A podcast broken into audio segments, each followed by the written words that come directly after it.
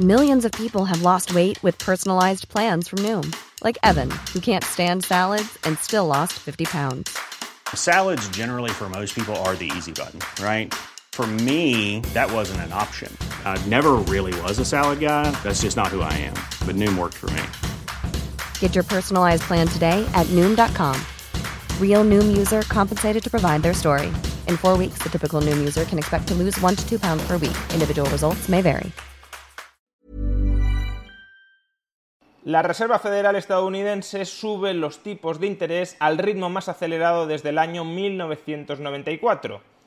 ¿Y cuál es la reacción de Unidas Podemos ante esta decisión? Veámoslo. Ayer la Reserva Federal estadounidense incrementó los tipos de interés en 75 puntos básicos y además anunció que durante el próximo año y medio los tipos de interés se ubicarán entre el 3,5 y el 4%, niveles sustancialmente más altos que los actuales. ¿Por qué hace esto la Reserva Federal? Pues porque por primera vez se está tomando en serio el riesgo de inflación la inflación se ha descontrolado tanto en Estados Unidos como en la eurozona y la Reserva Federal está intentando recuperar el control de la misma. Las palabras de Jerome Powell, presidente de la Reserva Federal, fueron muy expresivas en esta dirección. El peor error que podríamos cometer en materia de inflación sería fracasar a la hora de controlarla. Hemos de restablecer la estabilidad de precios. Realmente tenemos que hacerlo la estabilidad de precios es el ancla de la economía. Sin ella, la economía no puede funcionar correctamente. En Unidas Podemos, sin embargo, la decisión de la Reserva Federal de subir tipos de interés, que en cierta medida marca el rumbo de lo que terminará haciendo el Banco Central Europeo para la eurozona, en Unidas Podemos esta subida de tipos de interés no gustó demasiado. Nada más conocerse la noticia, Pablo Echenique, exsecretario de organización de Unidas Podemos, publicó el siguiente tuit. ¿Por qué el Banco Central Europeo y la Reserva Federal de repente han empezado a hacer terrorismo económico con los tipos de interés? ¿Alguien lo entiende? Y hombre, si uno mira las cifras de inflación, quizá se entienda algo, motivo por el cual decidí responderle a Pablo Echenique con el siguiente tuit. Quizá esto, este gráfico que estáis viendo ahora en pantalla, tenga algo que ver. No sé. ¿Qué muestra este gráfico? Pues lo que muestra este gráfico, por un lado, es que la tasa de inflación ahora mismo en Estados Unidos se encuentra en su nivel más alto desde el año 1981 y además con bastante diferencia. Es decir, desde el año 81 no hemos estado ni siquiera cerca de este 8,6% de inflación. Pero es que además el gráfico muestra otra cosa y muestra la enorme brecha que existe entre los tipos de interés actualmente vigentes en Estados Unidos y la tasa de inflación. Porque sí, en el año 81 la tasa de inflación era muy alta, pero es que los tipos de interés todavía eran más altos. Los tipos de interés en el año 81 se ubicaban en torno al 13, 14, 15%. Y antes de que la Reserva Federal subiera ayer tipos de interés, antes de que consumara lo que Pablo Echenique ha llamado terrorismo económico con los tipos de interés, antes de eso estaban entre el 0,75 y el 1%. Es más, si miramos el gráfico, observaremos que en general siempre ha habido una cierta relación entre la tasa de inflación y los tipos de interés. Porque es que si tú mantienes los tipos de interés bajos mientras la tasa de inflación está disparada, lo que está sucediendo es que los tipos de interés reales se están hundiendo y claro, si tú tienes una economía recalentada y reduces los tipos de interés reales, todavía la vas a recalentar más. Aún en el caso de que la política monetaria ultra expansiva que hemos tenido durante los últimos dos años no fuera la causa de la actual inflación, aunque eso fuera así, habría que subir tipos de interés para mantener los tipos de interés reales. Si la inflación te sube y mantienes anclados los tipos nominales al 0%, insisto, es como si estuvieras bajando los tipos de interés reales y lo que no puedes hacer en un contexto inflacionista es alimentarlo todavía más con reducciones de los tipos de interés. Y Echenique muy amablemente me replicó. Publicó el siguiente tuit. la inflación actual no se debe a un aumento macroeconómico de la demanda, sino a una contracción coyuntural de la oferta. Subir los tipos no la va a controlar y sí puede reventar la deuda soberana de los estados y provocar el impago masivo de hipotecas. Ante este argumento de Pablo Echenique, que supuestamente vendría a tumbar toda necesidad de subir los tipos de interés, dos cuestiones. En primer lugar, no es verdad que la inflación actual se deba única, exclusiva, ni siquiera mayoritariamente a una contracción coyuntural de la oferta. Y no es verdad porque la oferta no se ha contraído, la oferta se ha incrementado. En este gráfico podéis observar cuál es la evolución del PIB nominal y del PIB real en Estados Unidos. El PIB real de Estados Unidos es el valor sin inflación de todo lo que produce Estados Unidos, es decir, es un proxy de la producción real.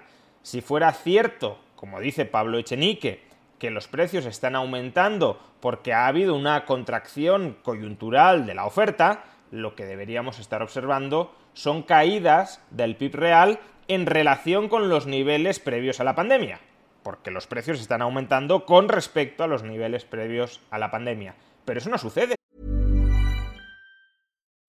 Life is full of what ifs. Some awesome, like what if AI could fold your laundry? And some, well, less awesome, like what if you have unexpected medical costs?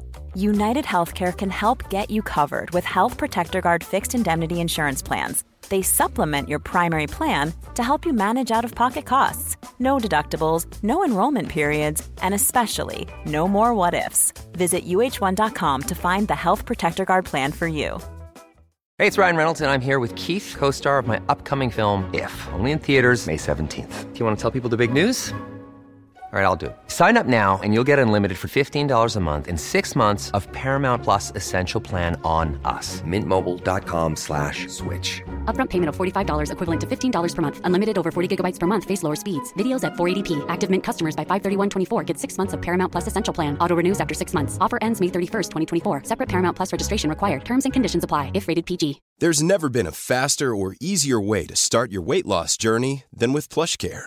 PlushCare accepts most insurance plans and gives you online access to board-certified physicians who can prescribe FDA-approved weight loss medications like Wigovi and Zepbound for those who qualify.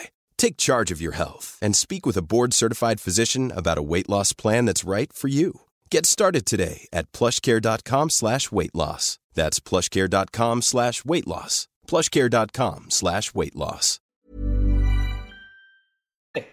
El PIB real de Estados Unidos está por encima del nivel previo a la pandemia. Por consiguiente, no hemos tenido una contracción de la oferta. No hay menos bienes y servicios, sino más. Y mientras el PIB real ha seguido aumentando, el PIB nominal, es decir, la producción real de la economía a su precio actual y por tanto incorporando el alza de los precios que hemos experimentado en los últimos años, el PIB nominal se ha disparado mucho más. ¿Cómo es posible que el PIB nominal haya aumentado mucho más que el PIB real? Pues porque el gasto nominal ha crecido más rápido que la producción real. Es decir, que la demanda agregada, el gasto nominal agregado, ha crecido más que la producción real. ¿Y por qué ha crecido más el gasto agregado que la producción real? Pues porque gobiernos y bancos centrales han estado cebando ese gasto agregado, esa demanda agregada. Si el gasto agregado, si la demanda agregada crece artificialmente y ese crecimiento no puede impactar en un aumento proporcional de la producción, que no es que la producción se haya contraído, ha aumentado pero menos que el gasto nominal, pues más gasto nominal y no mayor producción en la misma medida, mayores precios. Es decir, que la inflación sí tiene su origen en una expansión del gasto nominal dentro de la economía estadounidense y en esa expansión del gasto nominal claramente tiene bastante que ver el tipo de políticas ultra estimulantes, ultra expansivas, que han adoptado en 2020 y en 2021 el gobierno federal estadounidense, de Biden en el año 2021, y la Reserva Federal. Por eso le respondí a Echenique con este gráfico, PIB nominal y PIB real en Estados Unidos, la oferta PIB real no se ha contraído, sino que está por encima de sus niveles prepandemia. Lo que se ha multiplicado es el gasto nominal, demanda agregada, vía políticas de estímulo excesivas. no se puede acelerar sin fin, salvo que te quieras estrellar. Y eso es lo que han hecho los gobiernos estadounidense y europeos, los bancos centrales durante los últimos años. Se han creído que todo el monte era orégano o que se podía incrementar indefinidamente el gasto agregado dentro de la economía sin que hubiera inflación y al final se han encontrado con una inflación histórica. Pero además una segunda consideración a este comentario adyacente que hace Echenique en su réplica. Dice, subir los tipos no va a controlar la inflación y sí puede reventar la deuda soberana de los estados y provocar el impago masivo de hipotecas. Vamos a ver, algunos hemos estado una década, más de una década incluso, advirtiendo de que la acumulación, la sobreacumulación de deuda pública en Europa, especialmente en ciertos estados europeos, como el Estado español, pone en riesgo la supervivencia del euro y pone en riesgo, por tanto, la supervivencia del sistema financiero español y de la economía española. Si el Estado español se endeuda extraordinariamente y no tiene capacidad de repago, en cuanto llegue una inflación alta y el Banco Central Europeo tenga que subir tipos de interés y no pueda seguir extendiendo una barra libre de crédito al gobierno español, entonces entraremos en una nueva crisis de deuda que si no se resuelve satisfactoriamente para los intereses despilfarradores del gobierno español, pueden llevar a provocar, como decía, la ruptura de la baraja, es decir, la ruptura del euro, la quiebra del sistema financiero español y un desastre económico de primer nivel. Algunos hemos estado una década, más de una década, diciendo esto, cuidado, no sigáis acumulando más deuda. Aunque ahora los tipos de interés estén muy bajos, no os emborrachéis con el endeudamiento barato. Tened en cuenta que en el futuro llegarán nuevas crisis y tenemos que tener margen financiero, tenemos que tener margen de solvencia para afrontar esas futuras crisis que a lo mejor requieren de más endeudamiento y si ya estamos muy endeudados, más deuda sobre la montaña de deuda que tenemos no es prudente, es muy imprudente, etc. ¿Y qué contestaban desde el gobierno y sobre todo desde el brazo ideológico radical del gobierno de España, como es Unidas Podemos, ante todas estas recomendaciones de prudencia financiera elemental? Pues lo que respondían es que éramos unos agoreros, que si estaba el Banco Central detrás nunca habría ningún tipo de problema de financiación, que la inflación ni estaba ni se la esperaba. Entonces, ¿qué pasa si la... que ni está ni se la esperan? Entonces, ¿qué pasa si la... que ni está ni se la esperan? Que la inflación ni estaba ni se la esperaba y que por tanto tampoco había que preocuparse de incrementos de los tipos de interés, que lo único que queríamos aquellos que recomendábamos austeridad era ser unos austericidas de la economía española y del estado de bienestar español, etcétera, etcétera.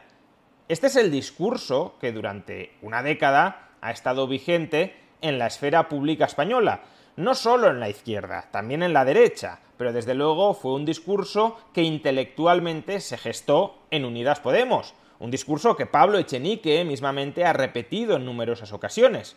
Con lo cual, después de haber hecho la vista gorda, no solo hacer la vista gorda, después de haber estado promoviendo activamente durante una década el sobreendeudamiento del Estado español, ¿cómo puedes venir ahora y decir que es terrorismo económico subir los tipos de interés para controlar la mayor inflación de los últimos 40 años y que si hacemos eso va a haber un impago de deuda soberana que nadie pudo haber anticipado, no se podía saber, era algo impensable que esto sucediera, que si disparas el endeudamiento público al 120% del PIB y hay que subir tipos de interés, pues vas a tener algunos problemas financieros. Todo esto era impensable, inconcebible, nadie pudo haberlo anticipado. Y claro, cómo va ahora el Banco Central Europeo a reaccionar subiendo tipos de interés ante algo que nadie pudo haber anticipado. No se puede estar en misa y repicando.